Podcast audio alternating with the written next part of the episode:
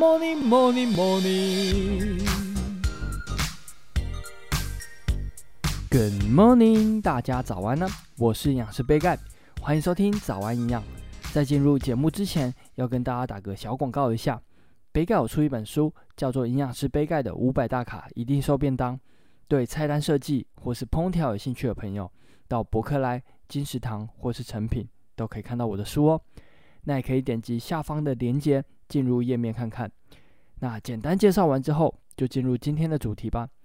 今天要跟大家聊一个在减肥的时候很常遇到的问题，尤其是有在尝试断食、低糖或是生酮饮食的人，最容易遇到，就是溜溜球效应。溜溜球效应就是指体重像是溜溜球一样忽上忽下，会造成这样子的原因呢，主要是因为快速减肥所引起的。快速减肥会导致基础代谢率下降的太快，这会使我们身体所需要的热量呢也跟着下降。一旦回到正常的饮食之后，就很有可能会吃下过多的热量，所以体重就会像溜溜球一样忽上忽下的。那这种情况很常是因为饮食形态改变所引起的，像是断食的人，可能在吃东西的时候热量吃得不够，加上断食的效果，虽然体重确实是有下降，但是大多呢都是减在肌肉，导致基础代谢率下降得太快。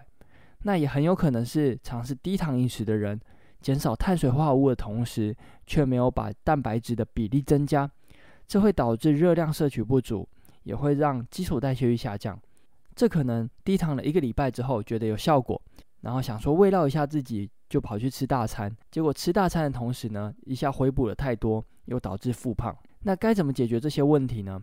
首先就是有在尝试断食的人，在可以吃东西的时候，一定要吃足够的热量。那如果是有在尝试低糖饮食的人，不是单纯减少碳水化合物就好，而是减少碳水化合物的同时，增加蛋白质的摄取，避免整体热量的不足。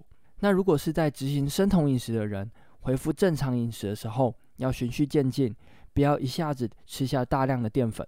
建议是可以先从生酮饮食转变成低糖饮食一段时间之后，再恢复正常饮食。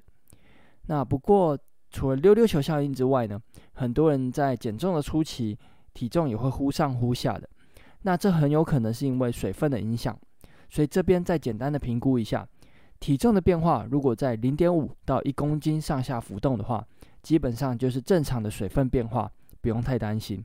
那今天早安养就到这边喽，简单的介绍体重为什么会忽上忽下的，希望可以帮上忙。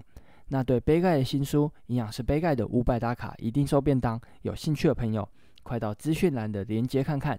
有任何问题或是鼓励，也都欢迎在底下留言。别忘了给五颗星哦。最后，祝大家有个美好的一天。